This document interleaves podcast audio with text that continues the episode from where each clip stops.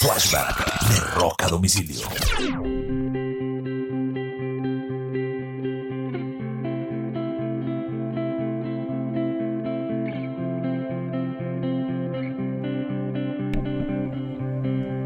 Un 30 de julio del año 2001, la banda The Stroke eh, lanza su álbum debut llamado It This El disco curiosamente se lanza primero en Australia que en Estados Unidos porque la disquera que había firmado originalmente Strokes tenía como base Australia.